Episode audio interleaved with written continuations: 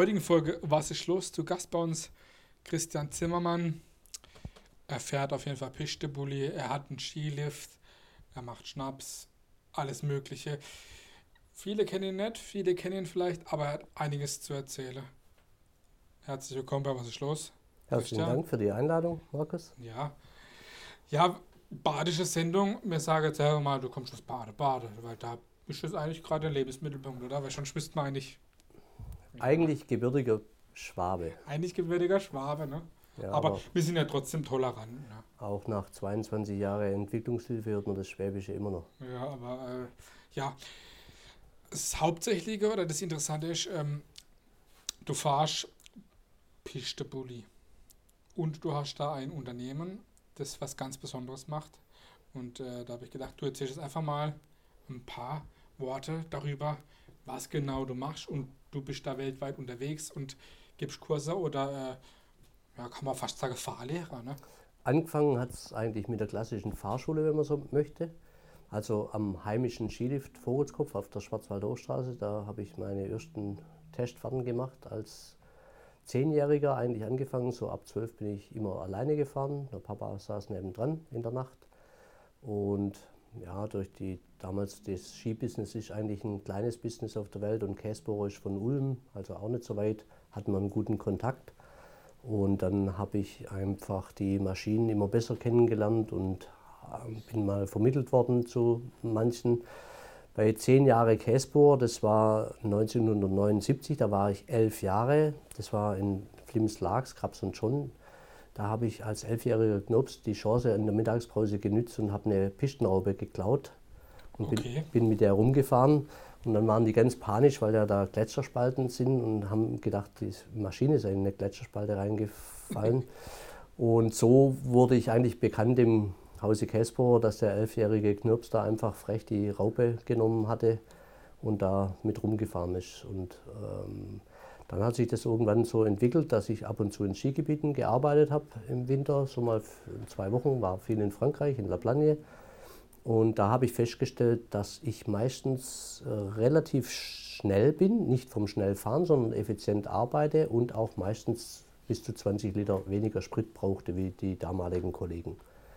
Und daraus habe ich 2008, ähm, dann 2010 eigentlich diese Firma Ecos Notreif gegründet und mache heute Fahrerschulung, heute mehrheitlich ähm, Consulting, Beratung, also für Pistenmanagement eigentlich.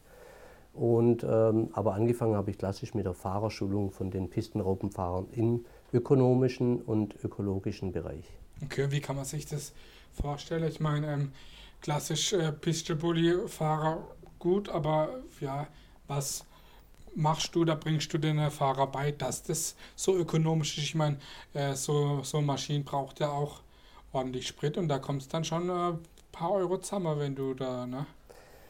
Ja, also was ich hauptsächlich eigentlich mache, ist einfach nur die Gedankensicherung einzuschalten. Die Fahrer, die können selbstverständlich die meisten Pistenraupen fahren. Also zwischenzeitlich mache ich auch so Einstellungstestfahrten mit den Fahrern, wenn ein Skigebiet neue Fahrer äh, akquiriert und dann mache ich mit denen einfach ein, zwei Stunden, fahre ich mit denen und dann kann ich die schon sagen, einschätzen, das ist ein guter Fahrer, das ist ein schlechter Fahrer. Das mache ich teilweise ähm, schon für große Skigebiete. Aber ähm, hauptsächlich zeige ich denen eigentlich nur die Tricks, weil sich natürlich in den letzten 30 Jahren die Motorentechnik extrem umgestellt hat.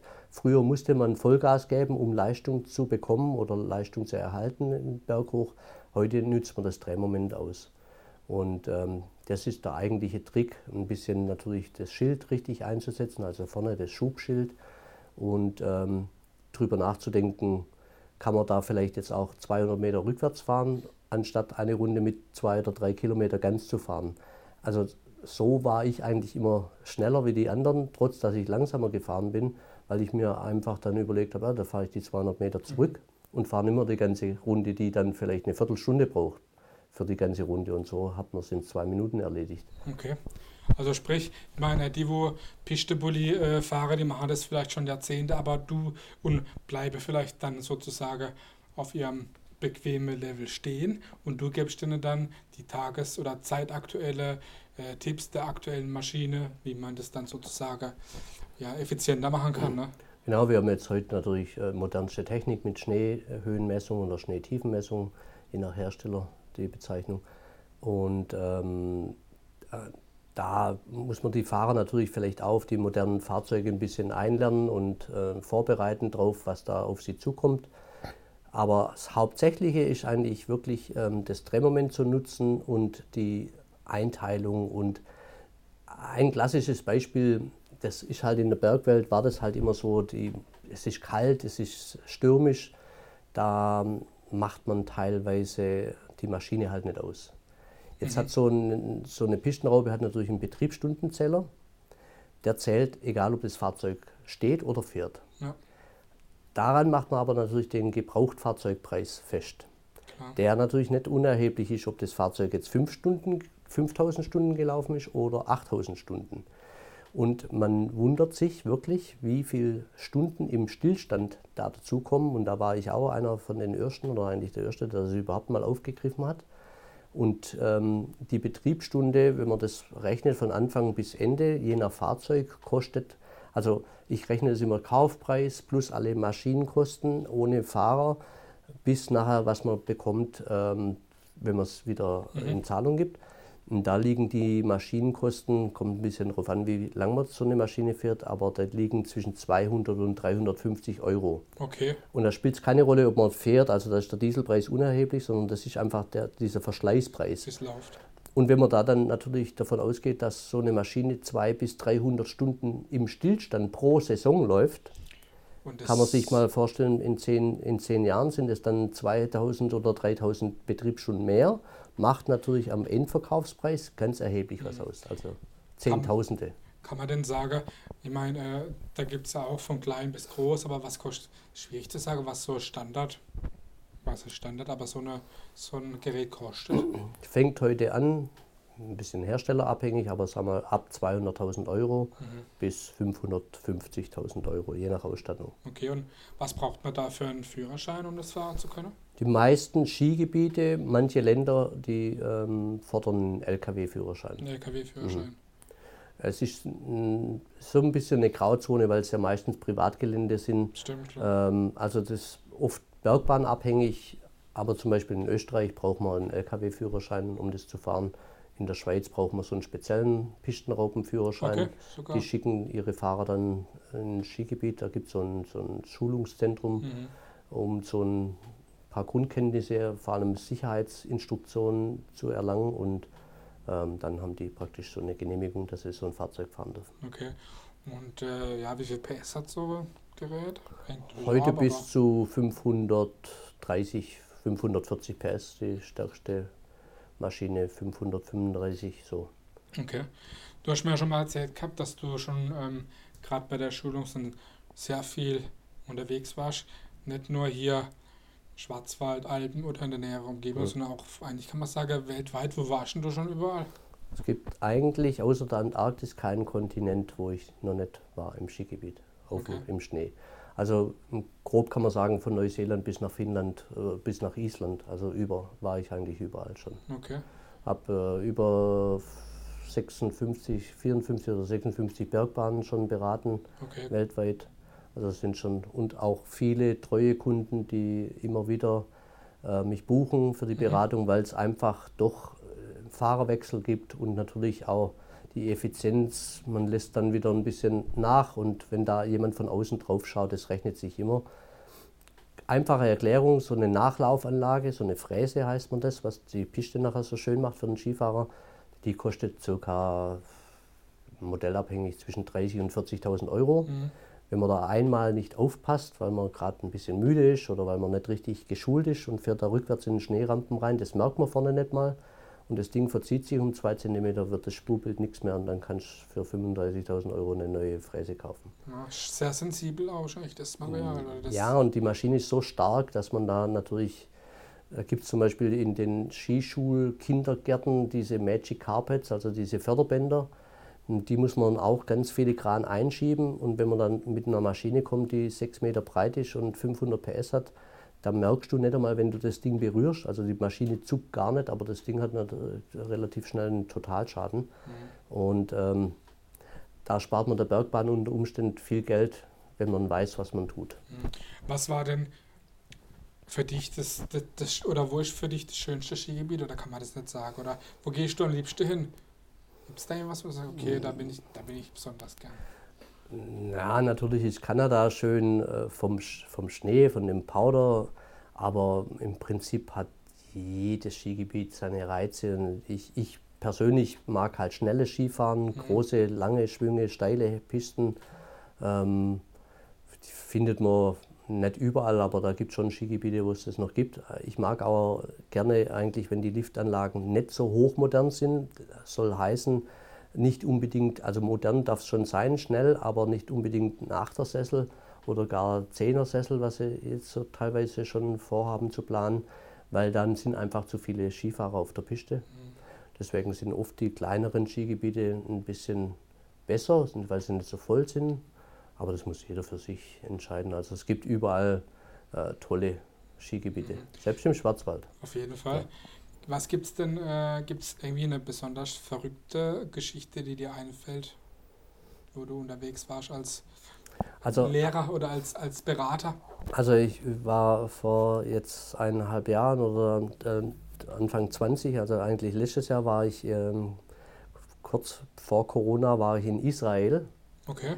Und das muss ich sagen, das war für mich persönlich die beeindruckendste Reise was ich jemals gemacht habe. Mhm. Ich habe, ähm, da gibt es ein Skigebiet tatsächlich, das wusste ich selber vorher auch eigentlich, also so hatte ich das nicht auf dem Schirm. sehr warm und sehr heiß. Das ist der Mount Hermon, der ist 2800 Meter hoch und das ist ein Militärsperrbezirk, eigentlich ein Militärstützpunkt, okay. von dem auch ähm, regelmäßig die Raketen starten oder auch einschlagen. Mhm. Ich habe da das israelische Militär beraten, weil die haben praktisch eine Verteidigungslinie über diesen Mount Hermon ähm, mit verschiedenen Verteidigungsgefechtsständen. Und das ist sehr windig und sehr hoch alpin. Also man glaubt es nicht, das ist wirklich mein Mount Ruapeo, der ist in Neuseeland, das ist ein aktiver Vulkan. Da stürmt es eigentlich so, aber beim Mount Hermon, äh, ist mein europäischer Vulkan, sage ich, ist kein Vulkan, aber ähm, da ist so ein Wetter wie Neuseeland, stürmisch, ähm, viel Schneeverfrachtung. Und ich habe den Soldaten praktisch beigebracht, mit ihren Kettenfahrzeugen die Wege zu räumen und da auch ordentlich zu fahren, weil da geht es wirklich auch teilweise weit runter. Und ich habe da natürlich dann, ist ja auch tagsüber ein Skigebiet, also wird von ein paar ähm, jüdischen Inhaberfamilien äh, betrieben. Die haben mich damals auch engagiert, zusammen mit dem Militär. Also das hängt da alles so ein bisschen zusammen. Und ähm, das war extrem beeindruckend. Also auch die Geschichte von Israel, was man vielleicht von, wenn man nicht dort war, gar nicht so auf dem Schirm hat. In der Medien hört man immer viel anderes an, ne? aber ja. auf jeden Fall sehr spannend. Ich meine, wenn ich jetzt zum Beispiel, ich habe jetzt keinen LKW-Führerschein, aber wenn ich mir jetzt in so, so äh, Maschinen reinhocke wird, wie, wie lange würde es dauern, bis ich sowas fahren könnte?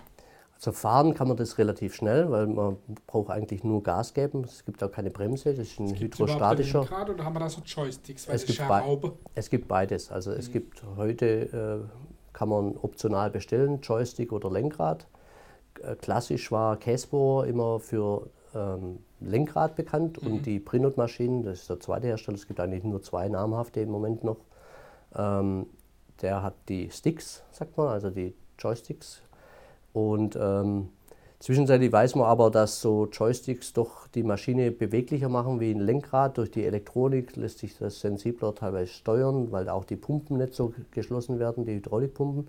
Also die Kraft ist besser und man kann jetzt so einen Casper auch optional ähm, bestellen mit Joystick oder Lenkrad. Das ist natürlich heute durch die moderne Technik ähm, einfach nur einstecken diese mhm. äh, Verkabelung ist heute sehr einfach, da liegt das alles im Führerhaus schon. Elektronik. Genau, und ähm, deswegen spielt es gar keine Rolle, ob da ein Lenkrad eingesteckt ist oder ein Joystick. Okay. Nimmst du dich immer mit auf so eine Fahrt? Jederzeit gerne. Okay, das würde mich schon ja. mal äh, interessieren, dadurch die.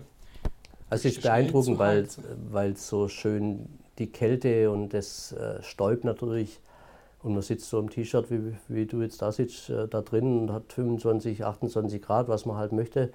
Und ähm, dieses sonore Geräusch von den Motoren, es ist schon beeindruckend und natürlich auch die Steigfähigkeit. Und auch wenn man so eine Windmaschine, wie ich sie jetzt am Vorratskopf habe, für, für einen steileren Hang, ähm, da gibt es natürlich in den Alpen richtig steile Hänge, da könntest du nicht mal dein Glas trinken, so steil ist das, ähm, wie die Werbung da mal im Fernsehen war. Und das ist dann schon beeindruckend, wenn man da runterfährt. Also auch für jemanden, der das nicht geübt hat, da ist bestimmt auch der ein oder andere dabei, der da Angst bekommt. Ja. ja, das ist schon, was manchmal Maschine können. Ich bin ja selber schon mal im Unimog mitgefahren, was der kann. Mhm. Ne? Das ist ja auch Wahnsinn. Ne? Ja. Du hast ja gerade schon gesagt, äh, oder vorhin schon gesagt, oder wir haben es gesagt, äh, du hast einen eigenen äh, Skilift, betreibst einen Skilift am Vogeskopf mhm. bei, bei Bayersbronn. Erzähl mal da ein bisschen was dazu. Wie bist du dazu gekommen? Das ist ja auch alles schon sehr lange, äh, wo du ja gesagt hast, mit dem, mit dem Skifahren. Also mein, mein Papa hat die Skilifte 1969 gebaut, also den Vogelskopf. Da gibt es einen Schlepplift und so einen Babylift. Und ähm, dann haben wir 1980, meine ich, die Zuflucht dazu gekauft. Die wurde damals verkauft. Und den Kniebisslamm hatten wir bis vor zwei Jahren auch dann irgendwann in den 90er Jahren übernommen. Nach den schlechten Wintern ist die Gesellschaft äh, insolvent gewesen und den haben wir jetzt aber abgegeben, weil ich habe einfach durch meinen Job, der ja hauptsächlich im Winter stattfindet, gut im Sommer natürlich auch, Im wenn man halt, reisen darf, dann halt südliche Hemisphäre, aber bin ich halt viel unterwegs und für mich ist es immer ein bisschen ein Spagat, dass ich dann an den eigenen Skiliften muss ich da sein, wenn die offen sind. Ich selber bin eigentlich immer am Vorratskopf und mein Vater, der macht die Zuflucht. Und so, wir helfen uns gegenseitig. Ich betreue es, und mein Papa ist jetzt schon 85, ich betreue es dann immer so ein bisschen mit. Mhm. Aber er ist noch ganz rüstig und der macht es ähm, eigentlich komplett alleine. Schön. Was fällt da so für Arbeiter an? Ja gut, das fängt schon an mit der Pistenpflege, Parkplätze räumen. Da hatte ich auch einen Unimog immer zum äh, Schneeräumen. Also ich fahre schon Unimog seit ich 18 bin eigentlich. Und ähm, das haben wir jetzt die letzten Jahre vergeben, weil ähm, so ein Lohnunternehmer, das gibt es halt heute. Das ist für mich ganz praktisch, weil das spart mir halt nochmal drei Stunden morgens, ähm, wo ich dann praktisch die Piste präparieren kann, gerade wenn es über Nacht schneit, weil wir ja bis 22 Uhr Flutlicht haben. Wenn es dann nachts schneit, dann macht es keinen Sinn, um nachts um 22 Uhr zu präparieren, sondern präparieren wir in den Morgenstunden. Wenn ich dann aber noch drei Stunden die Parkplätze bahnen muss, am Vorratskopf, Zuflucht und Nibis, ähm, dann wird es schon relativ äh, eng, enges Zeitfenster, dass man auch fertig ist. Und deswegen habe ich da jetzt einen Lohnunternehmer und dann fange ich eigentlich morgens, kann man sagen, um 5 Uhr an, dass um 9, wenn der Skilift aufmacht, alles präpariert ist. Oder ich fange nach 22 Uhr an und fahre dann auch wieder so vier Stunden. Ist ein bisschen schneeabhängig. Wenn es sehr hart ist, muss man es vielleicht manchmal eineinhalb Mal fahren, dass es auch eine saubere Spur gibt, dass es keine Eisbollen gibt. Und, äh, oder man muss Schnee von unten hochschieben. Also es kommt ein bisschen darauf an, wie viele äh, Skifahrer da waren, wie groß der Aufwand ist. Aber so vier Stunden ist so die Average, was man so äh, an Präparation hat. Und das, das dann jede Nacht, also okay. wenn wir offen haben. Also wenn man dann, früher hatte ich ja ich, den Vorratskopf, wenn wir Schnee hatten, jeden Tag offen. Aber das kann ich eben wegen meinem Consulting-Geschäft nicht mehr machen. Dann, deswegen mache ich das Freitag, Samstag, Sonntag mhm. und in den Ferien halt dann sieben Tage. Also in den Weihnachtsferien ist dann jeden Tag offen. Aber da muss man sich vorstellen, also da fange ich dann praktisch morgens um halb acht bin ich oben, wenn ich nicht präparieren muss den, bin den ganzen Tag am Lift bis 22 Uhr und dann nachts präparieren bis um 2 Uhr und dann fahre ich heim nach Baden-Baden und morgens um halb acht bin ich dann wieder oben. Sehr, sehr viel Arbeit. Es geht echt auch äh, schon ein bisschen an die Substanz, aber es macht Spaß, weil bei Skifahren ist wirklich ähm, ein toller Sport und die Leute, die genießen die Natur und die haben eigentlich alle gute Laune. Das ist auch gut, ja. Die haben ja eigentlich ein tolle, tolles Hobby und du begeisterst die mit deiner Arbeit sozusagen. Ja. Ähm, merkt man schon, ich sage jetzt mal so, den, den, den Klima, ich sage es jetzt mal einfach Klimawandel, dass es auch nicht mehr so viel schneit. Das haben wir ja schon generell ja, in der tieferen Lage gemerkt in den letzten Jahren, dass es viel weniger schneit, aber äh, da seid ihr ja trotzdem auch sehr viel abhängig von dem Naturschnee, meine, ihr werdet ja auch äh, Schneekanone mit einsetzen, ne? aber ähm, ja, merkt man das in, in den letzten Jahren? Ich meine, du bist ja schon so lange dabei. Merkst du so die Veränderung, ob es jetzt vom Klima kommt, aber einfach also so wirklich, so wirklich, dass man jetzt so sagt, der Klimawandel ist so massiv, dass es keine Winter mehr gibt, wissen wir alle, das ähm, ist so nicht eingetreten. Was wir natürlich merken, ist, die Beständigkeit ist nicht mehr so gegeben. Also so, mhm. dass man wirklich so drei Monate am Stück ähm, Schnee hast. Ja. Also das kann sehr viel Schnee kommen und es kann auch wieder ganz schnell sehr viel Schnee weggehen. Das haben wir öfters. Aber grundsätzlich nur mal so ein Beispiel, also 1969, 70 war der erste Winter von meinem Papa, wo er dann den Lift offen hatte, da hat es auch fast drei Meter Schnee gehabt. Okay. Da haben sie auch gleich eine Pistenwalze gekauft damals, weil die, die Holzmacher, die im Winter gestempelt haben, die haben wir eigentlich äh, haben sie angestellt gehabt zum die Piste treten und weil es so viel geschneit hat, mussten sie eine Pistenraube an, anschaffen, weil die das nicht mehr geschafft haben. Mhm. Und ähm, der Winter 70, 71 hatten sie so gut wie keinen Schnee. Da hatten sie, glaube ich, bloß zwei Wochen offen. Also die schlechten Winter gab es schon in den 70er Jahren. Selbstverständlich hat sich es ein bisschen verändert. Aber ich glaube, ähm, dass es gar keinen Schnee mehr gibt. Man muss halt einfach schnell sein. Wir sind schnell, wenn es jetzt ähm, sag mal, ab Mitte November schneien wird, dann brauchen wir etwa ein, zwei Tage, dann haben wir offen. Okay, gut. Schnell, Schnelligkeit ist in der heutigen Zeit immer wichtig. Ja. Ne? Ja. Ähm, fahren die Leute eher, mh, hm, du hast ja gesagt, klar, ähm, Flutlichtbetrieb ist 22 Uhr, mh, hm, fahren die Leute lieber im Dunkeln oder lieber im Hellen oder ist das eine Mischung, hält sich das die Waage? Also Flutlichtfahren ist so bei uns eigentlich schon sehr beliebt, muss man schon sagen. Früher natürlich viel, viel mehr. Wir haben eher das Problem, dass wir in der Region viel zu wenig Skifahrer haben für unsere vielen Lifte an der Schwarzwaldhochstraße. Ich habe ja ähm, praktisch sieben Kollegen noch, mit insgesamt sind es glaube ich 19 Liftanlagen okay. und das auf 30 Kilometer oder 40 Kilometer. Das ist eine Menge. Wenn man dann mal das hochrechnet, wenn nur an jedem Lift am Tag sagen wir so 300, 400 Leute fahren sollten, dass man, dass, dass man einen Deckungsbeitrag hat, dann ist da eine ganz schön große Menge erforderlich jeden Tag. Ja. ja, ja.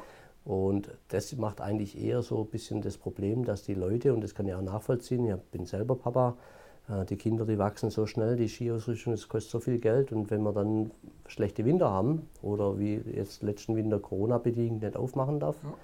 Ähm, entscheiden sich vielleicht dann halt doch viele, wo sie sagen, ah, das ist mir zu teuer, dann spiel Fußball oder geh ins Leichtathletik ja, oder fahre Fahrrad. Das mhm. kann man das ganze Jahr machen.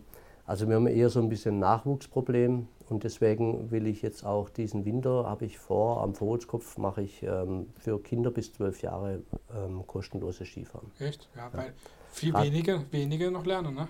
Die Kinder, ich habe das an meinem eigenen gesehen, sind so, haben so viel verzichten müssen durch die Pandemie und äh, das ist ein, wirklich ein Sport, das betone ich auch immer mal bei anderen bei andere Medien dass das, ähm, das vergisst man immer. Wir sind kein Freizeitpark, auch, auch das Schneemachen hat irgendwo seine Berechtigung, weil es nicht irgendwie für, für ein, nur ein Vergnügen ist, sondern die Leute machen wirklich Sport ja. an der frischen Luft. Und ich meine, schauen wir uns mal um, wer, wie viele Kinder oder wie viele Leute gehen heute noch raus zum Sport machen. Mhm. Äh, alle, das Fitnessstudio ist auch nicht vergleichbar. Nicht? Und Skifahren ist einfach frische Luft, sauerstoffreiche Gesund. Luft und das äh, erhöht auch die Abwehrkräfte. Und deswegen mhm. möchte ich das dieses Jahr ähm, äh, eigentlich so machen, da, dass wir da praktisch Kinder bis zwölf Jahre einfach äh, das kostenlos machen. Mhm. Ähm, wo ich in der, in der, der Schule war, in der Grundschule, da haben auch einige, ich kann leider nicht Skifahren, Mhm. Aber äh, da haben einige Snowboard gelernt oder das war da mehr im Trend. Wie ist es denn heutzutage? Mehr Ski, mehr Snowboard oder wie ist da? Ja, kann man so, also die Snowboarder halten sich konstant eigentlich. Es sind jetzt, glaube ich, nicht mehr so wirklich viele dazugekommen. Aber was wir merken, es äh, gibt mehr Snowboarder, die auch wieder zu äh, Skier gewechselt haben. Also was sich was sich wirklich verändert hat, ähm, heute durch die breiten Skier, diese All Mountain, diese Free Skis, was es so gibt, da sind wieder viele Snowboarder auch wieder zu den Skien übergewechselt. Aber ganz viele die extrem Snowboard gefahren sind, die fahren heute meistens beides. Okay. Ja, jetzt kommen wir noch zum anderen Thema. Wir sehen es jetzt hier schon. Ne? Äh, nicht nur Ski, sondern auch Obst in flüssiger Form. Du bist Ja. auch Schnapsbrenner, erzähl mal da ein bisschen was dazu. Ja, das da- ist sehr interessant. Ne?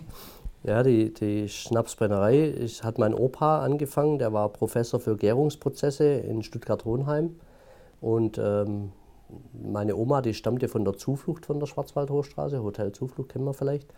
Und ähm, auch altes Brennrecht und so. Und dann hat der Opa in Mitteltal das Grundstück damals gekauft und hat da, ähm, weil der Stuttgart ausgebombt wurde, hat er seine Versuchsbrennerei aufgebaut.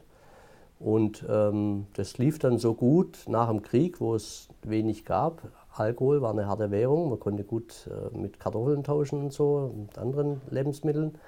Und ähm, dann hat das die Oma dann praktisch ähm, weitergemacht. Mein Papa hat es dann übernommen und seit dem Jahr 2000 habe ich es übernommen.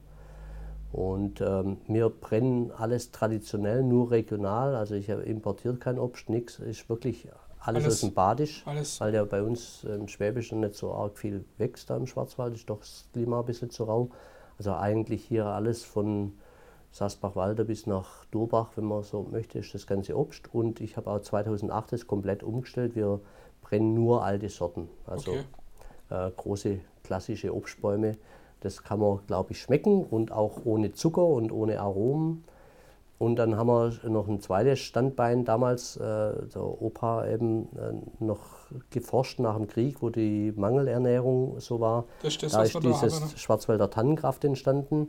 Das ist ein traditioneller Brotaufstrich aus dem Schwarzwald, aus den Tannentrieben, die ausgekocht werden mit Spitzwegerich, Thymian, Hagebutten, Holunderbeeren, Vogelbeer, Gesunde Wacholder Sache ne? ähm, unter niedriger Temperatur. Das ist entscheidend. Da habe ich auch im Ökotesten sehr gut bekommen. Das hat mich sehr gefreut. Und das ist wirklich auch ganz traditionell, ohne jegliche ähm, Geschmacksverstärker oder sonst was. Und es ist sogar ein veganes Produkt, weil es hat mit der Biene nichts zu tun, hat aber die Konsistenz wie ein Honig. Und ähm, das läuft auch sehr gut und da freue ich mich eigentlich wirklich drüber. Alkohol ist ja immer so ein bisschen zweischneidig. Die Tradition, ähm, das zu produzieren, das ist total schön, aber natürlich ist der Schnaps, der klassische Obstbrand. Wir haben gute Kunden und auch ausgewählte Kundschaft, das sind auch nicht ganz billig, weil wir wirklich eine Top-Qualität Ja, produzieren. klar.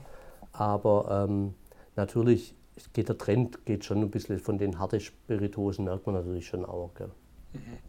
Ja, äh, du wohnst mittlerweile in äh, Baden-Baden. Warum bist du vom, ja, vom, vom Bayersbronn, vom tiefen Schwarzwald, ja, ins fast flache?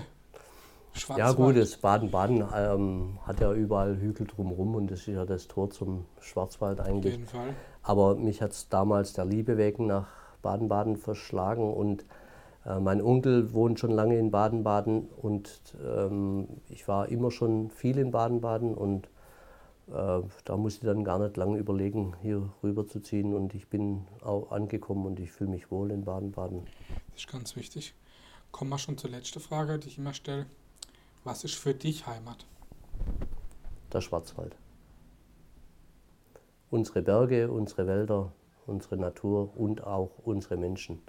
Die Schwarzwälder, das sage ich gern immer so, wenn ich unterwegs bin. Der Schwarzwälder, ich bin Schwarzwälder, ich bin kein Deutscher. Wir sind ein bisschen anders. Und das, äh, gerade Ja. bei den Bergvölkern, wo ich hinkomme, wird es immer ein bisschen belächelt. Ja, da kommt der Deutsche zum uns Pistenraupenfahren zeigen. Da sage ich, musst du gleich mal merken, ich bin Schwarzwälder. Wenn zu dir Tiroler, Österreicher sagt, das magst du auch nicht. Ja, Und dann ist das Eis meistens gleich okay. gebrochen. Ja, das verstehe ich. Ja. Okay, das war schon. War echt interessant. Wir wünschen dir auf jeden Fall weiterhin Erfolg und vor allem viel Spaß mit dem, was du machst. Dankeschön. Und äh, ja, wir Viel haben Schnee. Viel Schnee, Ja. genau, weil äh, ohne Schnee geht's nicht. Schaut auf jeden Fall, wir haben natürlich in der Sendung auch die Homepage von seinem, äh, vom Eco Snow Drive eingeblendet und von der äh, Brennerei. Ja. Und vom Vogelskopf natürlich. Ne? Geht mal vorbei, Skifahren, holt einen Schnaps oder äh, ja, wenn ihr eine Skipiste habt, bucht ihn. Da könnt ihr was sparen. Cool, dass du da warst. Herzlichen Dank. Danke und ciao.